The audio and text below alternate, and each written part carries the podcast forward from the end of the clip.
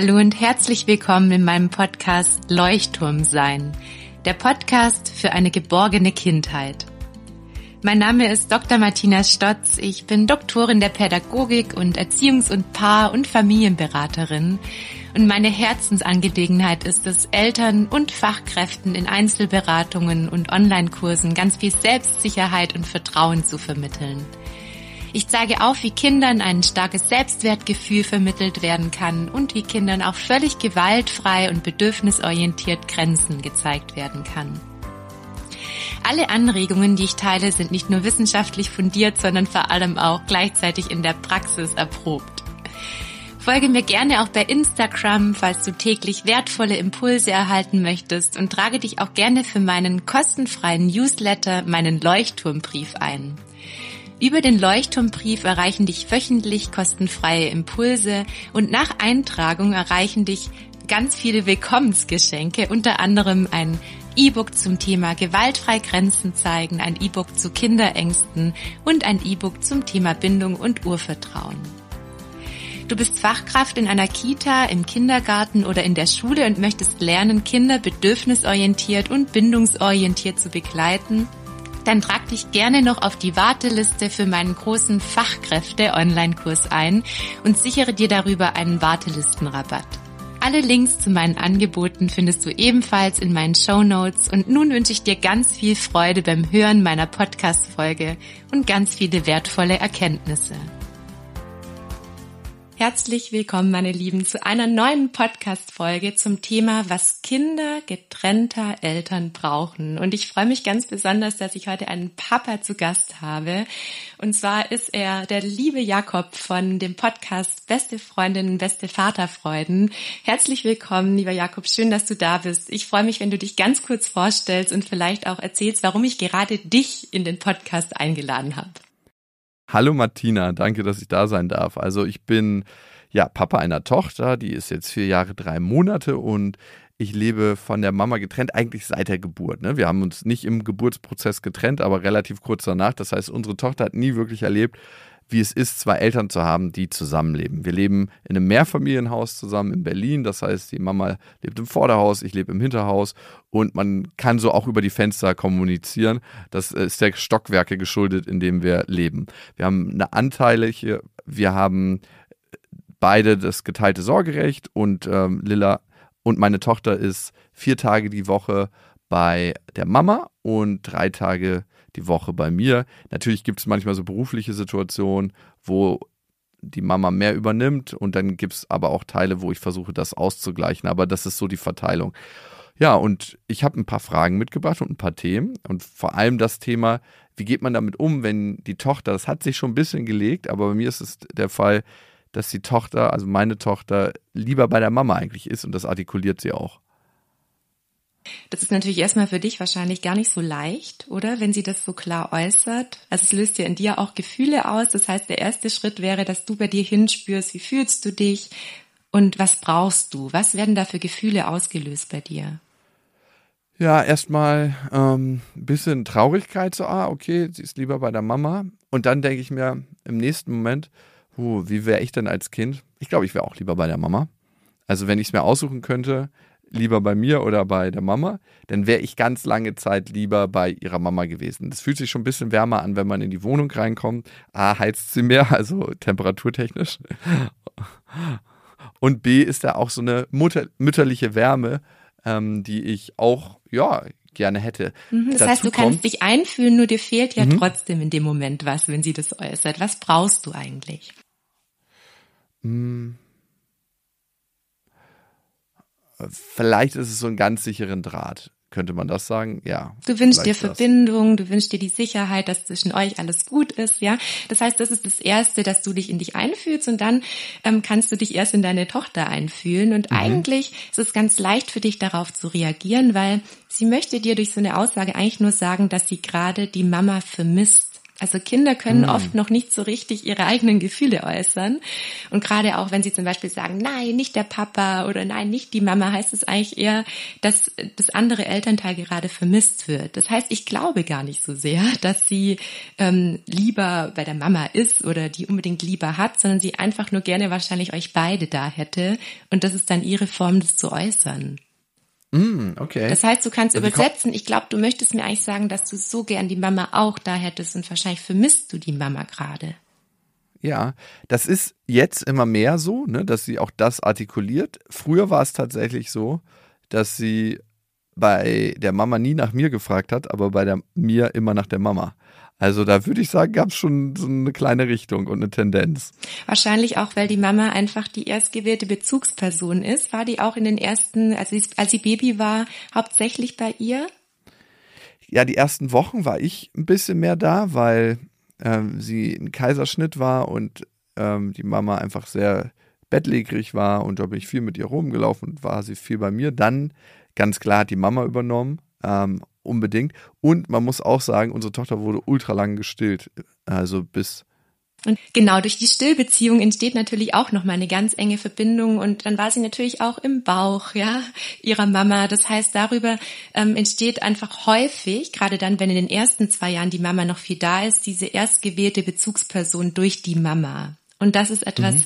was ganz schwer auch ersetzt werden kann. Ja, und ähm, deswegen ist es wahrscheinlich am besten, es nicht auf sich zu beziehen. Und manchmal geht es eben nicht so leicht, weil es verletzt einen ja trotzdem. Ja, ich weiß gar nicht.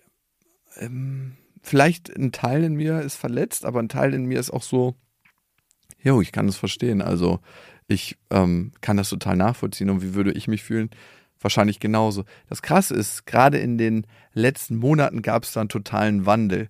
Also ist es jetzt nicht so, dass sie nur noch gerne bei mir ist und nicht mehr bei der Mutter. Wir haben da zum Glück auch sehr wenig Konkurrenz. Also wenn wir jetzt am Wochenende mal spontan sagen, ähm, das ist ein Punkt, wo wir überhaupt uns nicht in die Haare kriegen.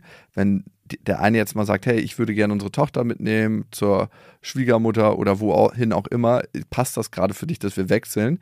Dann sagt der eine immer sofort, ja, klar, gar kein Problem. Es sei denn, es ist schon was von langer Hand geplant und man hat das schon Wochen vor, dann geht das nicht. Kannst du dann auch bestätigen, dass das der Kleinen extrem gut tut? Weil das zeigt eben auch die Forschung, dass diese, dass ihr als ähm, Elternpaar, ja, das bleibt ja weiterhin ein Elternpaar, ähm, mhm. euch gegenseitig so unterstützt. Kannst du das wirklich am Verhalten der Kleinen auch erkennen, dass ihr das gut tut?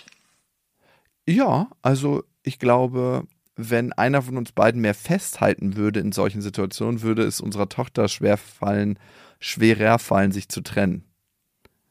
Weil manchmal ist es ja gar nicht, dass das Kind nicht die Situation wechseln will. Also Kinder wechseln ja generell nicht so gerne ihre Situation, wenn sie die gerade als angenehm empfinden, ähm, sondern manchmal fällt es denen ja einfach noch schwerer, weil sie merken, oh, jetzt leidet die Mama oder jetzt leidet der Papa. Mhm. Das heißt, ihr schafft es eigentlich ganz gut, dem jeweils anderen zu vertrauen. In dem Punkt, ja. Mhm. Oder sich eine Auszeit zu gönnen. Oder das vielleicht. Äh, das ist ganz entscheidend. Ja, du hast jetzt gerade gesagt, in dem Punkt, weil es hören bestimmt viele getrennte Eltern auch zu, die großen Herausforderungen begegnen. Hast du denn da Erfahrungen gesammelt, Jakob, ähm, wie mit diesen Herausforderungen umgegangen werden kann? Ja, also ich bin dabei. Ich glaube, das Leben ist ein Lernprozess und irgendwann mal fertig zu werden, ist eine Illusion. Und äh, ich möchte auch nicht fertig werden, aber ich würde tatsächlich gerne gerne weniger Schwierigkeiten in manchen Erziehungs- und äh, Beziehungsfragen zu meiner Ex-Freundin haben. Also es gibt zum Beispiel immer wieder Situationen, da stellt sie meinen Erziehungsstil oder meine Sachen sehr krass in Frage und das auch vor unserer Tochter. Also ich nenne ein Beispiel. Ich habe ähm, eine Wendeltreppe zum Dach und eine Dachterrasse, wo gerade ein Zaun gebaut wird, wo der Zaun aber noch nicht da ist. Und ich gehe mit ihr gerne mal da hoch, weil sie die Aussicht sich angucken will. Wir stehen dann in der Mitte, wir stehen niemals an der Kante und sie ist immer bei mir an der Hand. Also es gibt nicht die Situation, dass sie ohne Hand dort rumläuft. Ähm, und das ist keine wirkliche Gefahrensituation aus meiner Sicht, weil ich würde sie nicht in eine Gefahr bringen wollen, wissentlich.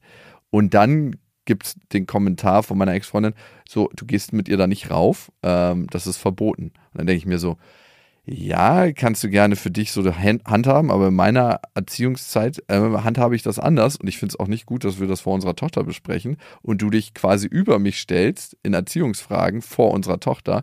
Ist genauso mit zu Bett Zeiten. Wir waren gestern ganz bisschen später im Bett, da waren wir um 8 Uhr, nee, sorry, 19.40 Uhr kurz nochmal auf dem Balkon, weil wir was von den Nachbarn holen mussten. Meine Ex-Freundin hat mich gesehen durchs Fenster und hat gleich so hochgerufen, ab ins Bett jetzt. Und nicht so aus Spaß, sondern so, als ob sie die Mutter von uns beiden wäre. Und da habe ich ihr gesagt, mach das gerne in deiner Erziehungszeit. Tschüss. Und das ich ist halt eigentlich schon. Cool. Ja, da, da kommen dann auch so eure inneren Kinder raus. Ja, ihr wollt selbst entscheiden oder du möchtest auch selbst entscheiden. Und da ähm, möchtest du dazu was von mir hören? Ja, bitte. genau, also was helfen kann, ist, wenn ihr euch tatsächlich nicht vor dem Kind über diese Themen unterhaltet. Das ist schon mal ein ganz wichtiger Punkt. Und der zweite wichtige Punkt ist, dass ihr versucht, in Bedürfnissen zu kommunizieren. Das heißt, mhm. sie würde sagen, du, mir ist die Sicherheit unserer Kleinen wichtig. Und ich habe da sonst totale Angst, wenn du mit ihr hochgehst. Und wärst du bereit, wenn du mit ihr oben bist, ganz arg auf sie aufzupassen? Ja, das wäre, mhm. also da würde sie ihr Bedürfnis nach Sicherheit äußern. Wohingegen mhm. du sagen würdest, du schau mal, ähm, mir ist es wichtig, dass ich eben selbst entscheiden darf und dass du mir eben zutraust, wenn die Kleine bei mir ist, dass ich gut für sie sorge. Und du kannst dann auch sagen, wie du dich fühlst. Du, ich bin dann in dem Moment, fühle ich mich nicht mehr auf Augenhöhe mit dir. Ja, wenn du so mit mhm. mir redest. Und deswegen brauche ich diese Augenhöhe. Ich brauche von dir auch einfach ähm, das Zugeständnis, dass ich es eben auch gut mache, so wie ich es mache. Und schon mhm. seid ihr eben in einer anderen Form der Kommunikation und wieder auf Augenhöhe. Weil das ist tatsächlich schwierig bei getrennten Eltern. Es passiert leicht, dass sich einer über den anderen stellt und denkt, er weiß es besser. Und es geht ja nicht um besser und schlechter und nicht um falsch und richtig, sondern darum, dass ihr das Beste für das Kind wollt. Unbedingt, unbedingt. Ja, das sehe ich auch. Also, ja, wir haben in manchen Punkten einfach unterschiedliche Auffassungen und ähm, sie ist da eher so, unsere Tochter braucht viel Ruhe, viel Rückzugsraum und ich bin da eher so, unsere Tochter braucht viel Kontakt, äh, viel Möglichkeit mit anderen Kindern sich auszutauschen, viel Zeit zum Spielen und ich bin aber auch im Wesen anderer Mensch als sie. Ne? Wir haben mal einen Persönlichkeitseigenschaften-Test gemacht und auf allen äh, vier, wenn man den 16 Personalities Test macht, ähm, mit seinen jeweils äh, zwei Ausprägungsrichtungen, als Beispiel Intro und Extraversion sind wir genau unterschiedlich. Mhm. Und das ist für die Kleine ein Riesengeschenk, weil sie lernt von der Mama das eine und von dir das andere. Und auch mhm. da ist es wichtig, eben auf, auf die positiven Aspekte zu schauen. Das ist grundsätzlich mhm. immer gut, ähm, dem Kind das Beste von sich selbst mitzugeben. Ja, wichtig ja. ist natürlich die Bedürfnisorientierung. Das heißt, die Mama darf vielleicht schauen, dass ähm, das Kind nicht zu sehr abgeschottet wird und das zu viel introvertiert für die Kleine wird und vielleicht auch du, dass es nicht zu viel für sie wird, dass sie nicht reizüberflutet ist. Ja. Woran? Hm. Und das erkennt man am Verhalten der Kleinen. Aha. Ja. Also du, du beobachtest sie und schaust, wie sie sich verhält. Und wenn ein Kind sehr reizüberflutet ist, zeigt es in der Regel Stresssymptome wie zum Beispiel sehr aufgedreht oder manche Kinder fangen auch an, Fingernägel zu kauen oder können am Abend nicht einschlafen, nicht loslassen. Das sind so Zeichen, dass ein Kind eigentlich ein bisschen Rückzug braucht, weil in der Ruhe und im Rückzug verarbeiten Kinder Reize. Hm. Ja, also klar, also sie kaut jetzt nicht an den Fingernägeln, sie ist auch selten überdreht, also aber ich kenne das natürlich, ne? Richtig überdreht heißt dann irgendwann anfangen zu weinen. Dass sie eigentlich sehr sensibel auf bestimmte Sachen reagiert, auf die sie normalerweise nicht so reagieren würde. Das ist für mich ein Zeichen von überdreht und überfordert eigentlich und übermüdet. Oder das nicht einschlafen können nach einem ereignisreichen Tag, das kenne ich zum Teil, aber auch das sehr, sehr selten. Ich würde auch sagen, dass ich in diesen Situationen, wo viel Trubel ist, immer wieder einen Rückzugsraum schaffe, auch dass sie zu mir manchmal kommt und sich dann einfach 20 Minuten auf den Schoß setzt. Also sie denkt, meine Ex-Freundin denkt manchmal, glaube ich, dann, hey, ich bin, ah, dann schicke ich sie zum Spielen und bin dann irgendwo. Aber das sollte ich vielleicht nochmal mit ihr klären und da auch auf die Bedürfnisse gucken, ihr Bedürfnis. Ich habe ganz oft den Eindruck, als Eltern verwechseln wir unsere Erziehungserfahrung und Beziehung zu den Eltern mit der Beziehung zu den Kindern. Das, was ich erfahren habe und was so mein größter Pain und Schmerz war, das möchte ich auf gar keinen Fall, dass sich das bei den Kindern wiederholt.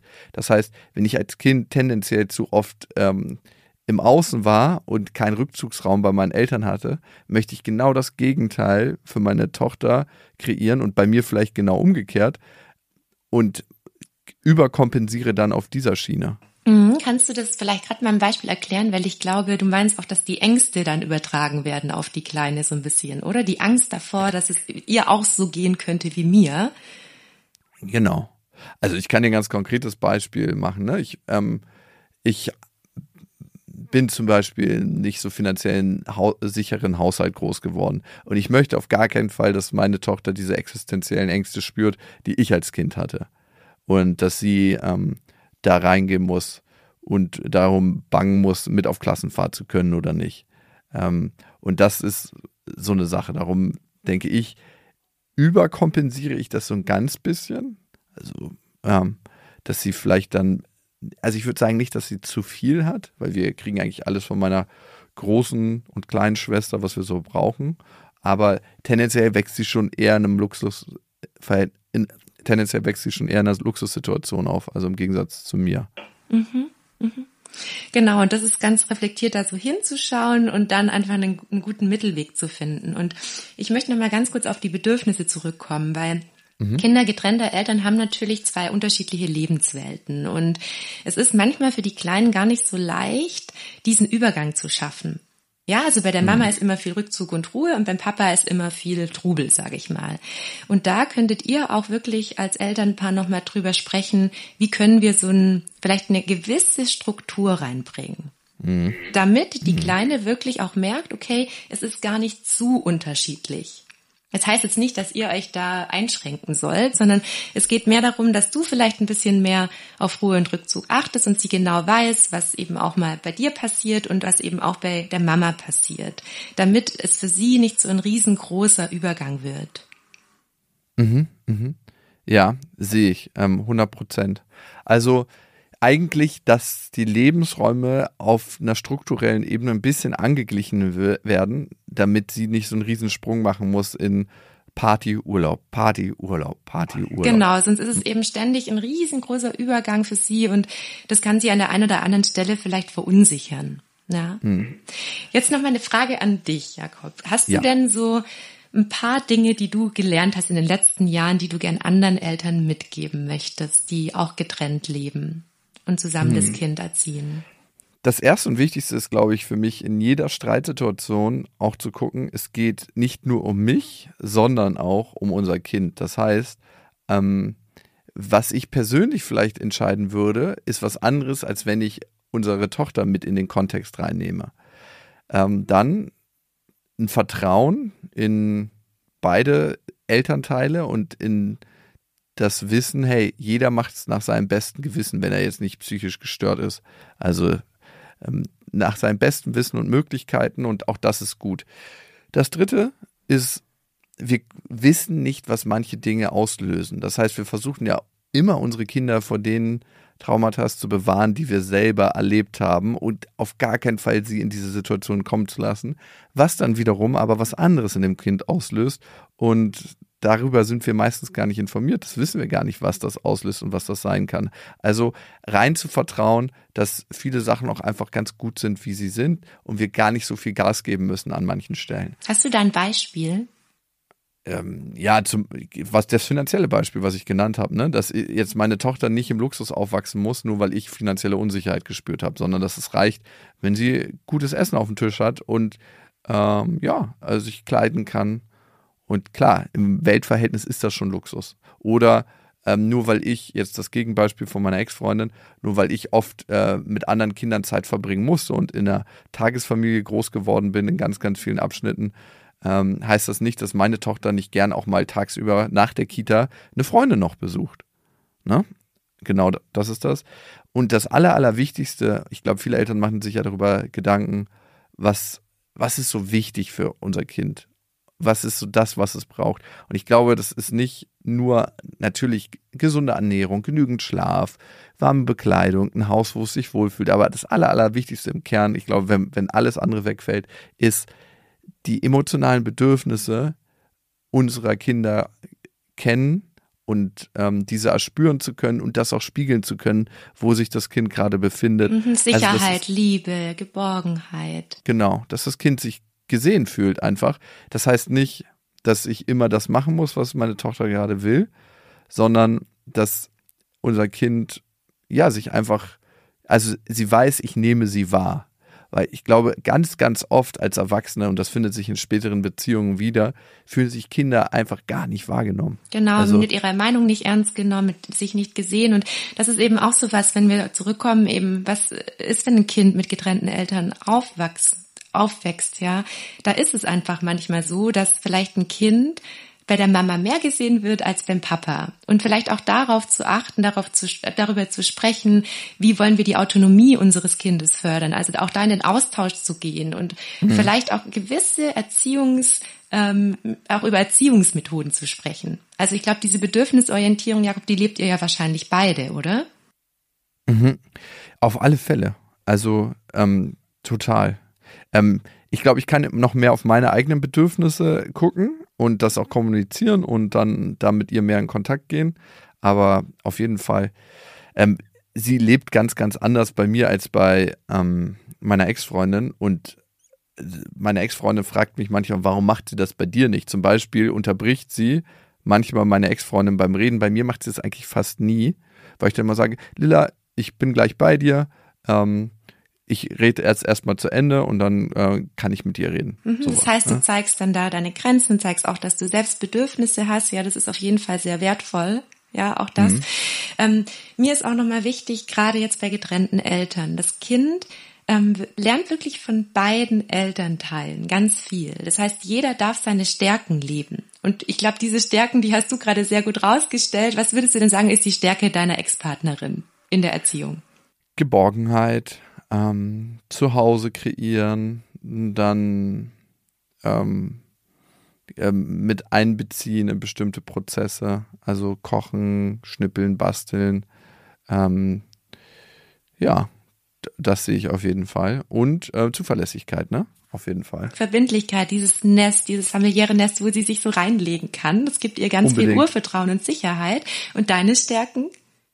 Ähm, Autonomie lernen, äh, Abenteuer, aber auch ähm, Sicherheit, Zuverlässigkeit, ähm, emotionales Hören und Bedürfnisse gesehen werden, ähm, Kontakte machen, ne? das würde ich auch sagen, auf Menschen zugehen, für seine Bedürfnisse einstehen ähm, und die Chancen in der Welt wahrnehmen für sich. Also ich meine, sie ist jetzt vier Jahre, drei Monate, das klingt jetzt ein bisschen nach Unternehmerin, aber.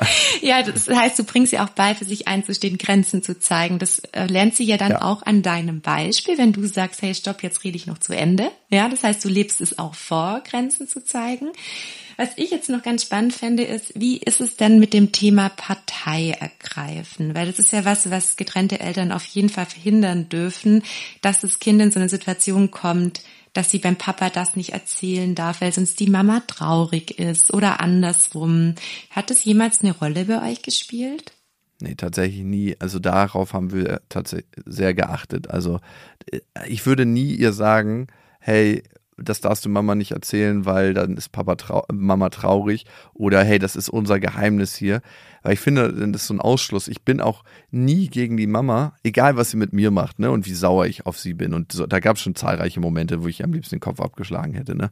Aber ähm, ich bin nie, dass ich sage, hey, deine Mutter ist so und so und so und so, weil das ist eine Sache, die möchte ich nicht mit ihr klären. Die kläre ich dann mit einem Kumpel in einem Vier-Augen-Gespräch oder mit einem Psychologen oder mit wem auch immer. Ich bin immer so, dass ich eigentlich ihre Mutter lobe und also lobe im Sinne von, hey, äh, Mama hat mit dir einen total tollen Ausflug gemacht, finde ich voll schön, was Mama mit dir macht. So eine Sachen. Ich bekräftige und bestärke eher die Beziehung. Ähm, das habe ich auch, ich bin ja selber bei getrennten Eltern groß geworden, darum habe ich das Modell auch unterbewusst für mich gewählt. Ähm, das habe ich auch nie erfahren, egal wo meine Eltern standen. Ne? Es war nie so, dein Vater hat, deine, mhm, deine das Mutter hat. Das ist so wertvoll, weil was eben häufig passiert ist, dass Kinder gerade von getrennten Eltern die Verantwortung für die Gefühle der einzelnen Elternteile übernehmen. Ja, zum Beispiel, wenn mhm. der Papa bei der Abgabe sagt, oh, jetzt gehst du, jetzt bin ich aber traurig, ja, dann, ähm, oder das macht mich jetzt traurig, dass du gehst, dann fängt das Kind an, die Verantwortung für die Gefühle zu übernehmen. Und das ist wirklich gefährlich fürs Selbstwertgefühl, weil Kinder dann lernen, ich bin verantwortlich für die Gefühle anderer. Und das ist, glaube ich, auch ganz entscheidend. Gerade wenn man getrennt ist, zu sagen, ich bin verantwortlich dafür, wenn ich traurig bin, wenn die Kleine geht und ich kümmere mich um mich. Und darum sage ich auch immer, es ist wichtig, den Kindern zu sagen, ähm, der Papa kümmert sich um seine Gefühle, die Mama kümmert sich um seine um ihre Gefühle, damit das Kind es nicht auf sich nimmt. Unbedingt. Also das sehe ich auch klar, ähm, dass das einen großen Einfluss auf alle drei hat, eine Selbstsicherheit, Selbstbewusstsein und ähm, dann auch die, ähm, das Selbstwertgefühl auf alle Fälle. Und deshalb ist das was, was ich auch sehr bewusst vermeiden will. Und ja, ich fühle mich auch nie, dass ich dass ich sie verantwortlich machen will für das, was in mir vorgeht, egal, weil sie ist das Geschenk und ich hatte auch große Angst, Vater zu werden in der Situation, wie ich Vater geworden bin, weil das war ungeplant. Aber ich habe gemerkt, ab dem Moment, wo sie rausgekommen ist, äh, dass sie ein eigenständiges kleines Wesen ist, das nicht so viel zu tun hat mit der Elternbeziehung, die ich zu ihrer Mutter lebe.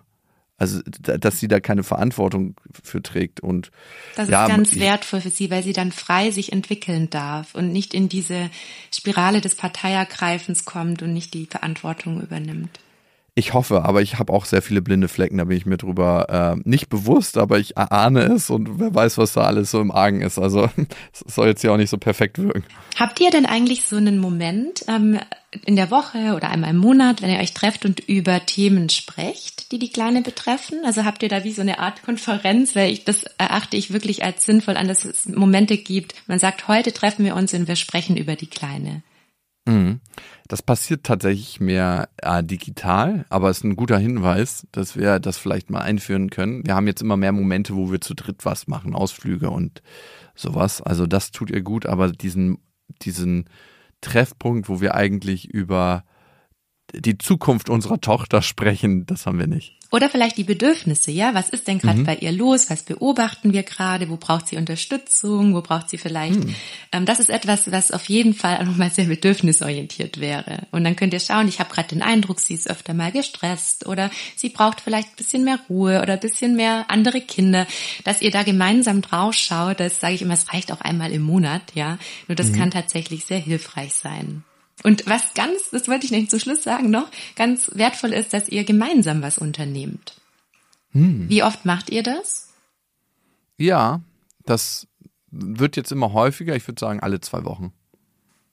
Das heißt, um. sie hat das Gefühl, wir sind eine Familie, Mama und Papa gehören doch noch irgendwie zusammen, weil auch das ist was, was sich natürlich Kinder wünschen. Ja, das merke ich auch, dass ihr das gut tut. Also auf jeden Fall. Ich will es jetzt nicht erzwingen, wenn ich jetzt gerade keinen Bock dazu habe, mache ich es jetzt nicht, ne? Weil ähm, dann wird auch so ein Ausflug für mich nicht so schön. Aber ähm, wenn es sich ergibt und wenn wir einfach spüren, dass es gerade richtig ist, dann unbedingt. Ich würde gerne noch kurz eine Sache anspannen, und zwar zum Schluss, was ist denn mit anderen Partnern, die da mit mhm. reinkommen? Hast du da Erfahrungen, die du teilen möchtest mit anderen getrennten Eltern? Ja, wir haben die Regelung, dass wir nicht gleich sofort, wenn wir denken, das ist jetzt was, ähm, unsere Tochter damit reinholen, sondern wir haben die Regel, dass man acht Monate mit demjenigen zusammen sein muss. Das ist vielleicht ein bisschen lang, aber es hat sich in der letzten Zeit als ganz gut bewährt. Ähm, und dann äh, eigentlich relativ organisch, dass die Mama ähm, den Partner kennenlernt, dass das Kind den Partner kennenlernt, die Partnerin und das man dann einfach zusammen auch lebt und ähm, die Fragen vom Kind beantwortet, aber auch dem Kind das erklärt und dann ähm, ist da ein weiteres Familienmitglied. Mhm. Und was glaubst du, was wäre jetzt, wenn deine Ex-Mann sagen würde, nee, mit der kann ich gar nicht? Mm, ja, wäre schon herausfordernd, aber würde mich jetzt nicht davon abhalten, mit der Frau zusammen zu sein. Und auch nicht unsere Tochter sie kennenzulernen, wenn wir diese acht Monate, äh, acht Monate, die acht Monate Schwelle überschritten haben. Mhm. Habt ihr das gemeinsam vereinbart mit den acht Monaten? Ja. Finde ich total spannend. Sicher auch für viele, die zuhören, spannend. Ja, vielleicht muss man noch mal an der Zahl drehen, aber ähm, ist ein bisschen viel. Ich hatte relativ viel wechselnde Partner bei meiner Mama, die, wo ich aufgewachsen bin und darum habe ich irgendwann gedacht, oh, irgendwie alle hätte ich jetzt nicht kennenlernen müssen. Und das war ein bisschen äh, herausfordernd für mich, darum hatten wir das abgemacht. Ich glaub, das heißt, dein Bedürfnis nach Sicherheit war darüber wahrscheinlich nicht so erfüllt, oder? Dieser ständige Wechsel, was hat es mit dir gemacht? Ja, unbedingt. Also Unsicherheiten in mir ausgelöst, ähm, Prioritäten, was ist wichtiger, ähm, der neue Freund oder wir als Kinder oder in dem speziellen Fall ich. Aber das ist nochmal eine ganz neue Folge. Heißt nicht, dass ich nicht darüber reden möchte, aber das macht ja, das kann ich mir vorstellen. Es ist ja auch so, nur nochmals aus fachlicher Sicht abschließend, ähm, dass tatsächlich die Kinder ja eine Beziehung aufbauen zu dieser neuen Person. Und wenn die dann plötzlich weg ist, ist es ja einfach auch ein kleiner Verlust für das Kind. Mhm. Ja. Ja. Jakob, ich danke dir so sehr für deine Offenheit. Ja, Gibt es noch einen abschließenden Satz, den du getrennten Eltern mitgeben möchtest? Ich glaube nicht, dass es Kindern unbedingt schlechter geht bei getrennten Eltern. Ähm, ich glaube, da gibt es eine große Angst. Aber ähm, ja, es ist auch eine Chance in vielen, vielen Punkten sehr intensiv mit seinen Kindern Zeit zu verbringen. Und die kann man nutzen. Also ich selber bin bei getrennten Eltern groß geworden. Ich weiß nicht, wie es anders wäre jetzt, aber ich kann nicht sagen, dass ich es mir anders gewünscht hätte. Vielen Dank. Ein sehr schöner Abschluss. Und ich möchte euch noch darauf hinweisen, der liebe Jakob hat auch ein, eine, einen Podcast. Magst du ganz kurz noch von dem Podcast erzählen? Genau, beste Vaterfreuden heißt er, da reden wir sehr, sehr offen übers Vatersein und da warst du ja auch, Martina, mit zu Gast und es ist ähm, ein spannender Podcast, weil wir kriegen viel Feedback, vor allem darüber, dass man endlich mal versteht, okay, wie ticken dann zwei Väter und was sind so da die Schwierigkeiten und was sind die Herausforderungen. Und wir haben den erfolgreichsten Beziehungspodcast auf dem deutschen Markt, Beste Freundinnen. Da reden auch die zwei gleichen Dudes über ähnliche Themen, nämlich Beziehung, Liebe, Sex und Partnerschaft. Cool. Ja, da werde ich mal öfter ein paar Folgen reinhören. Vielen Dank, Jakob, und bis bald mal wieder. Bis bald, danke, ciao. Vielen Dank fürs Reinhören in meinen Podcast. Falls du Lust hast, dir zwei Minuten Zeit zu nehmen, lade ich dich herzlich ein, eine Bewertung für meinen Podcast zu hinterlassen. Auch würde ich mich riesig über einen Kommentar oder eine Weiterempfehlung meines Podcasts oder meines Angebotes freuen. Komm auch gerne noch rechtzeitig auf meine kostenfreie Warteliste für den Fachkräfte-Online-Kurs und sichere dir darüber deinen Rabatt. Auch folgende Kurse sind vielleicht interessant für dich. Trage dich zum Beispiel auch gerne auf die Warteliste für meinen großen Bindungskurs ein, durch welchen du lernst, Kindererziehung ohne Machtkämpfe zu leben. Auch der Kurs Gefühlt starke und hochsensible Kinder könnte eine Unterstützung für dich sein. Nicht zuletzt findest du auch eine Audioaufzeichnung zur bedürfnisorientierten Einschulung auf meiner Webpage. Ich wünsche dir ganz viel Freude und hoffe, dass meine Angebote dich im Alltag mit deinen Kindern unterstützen.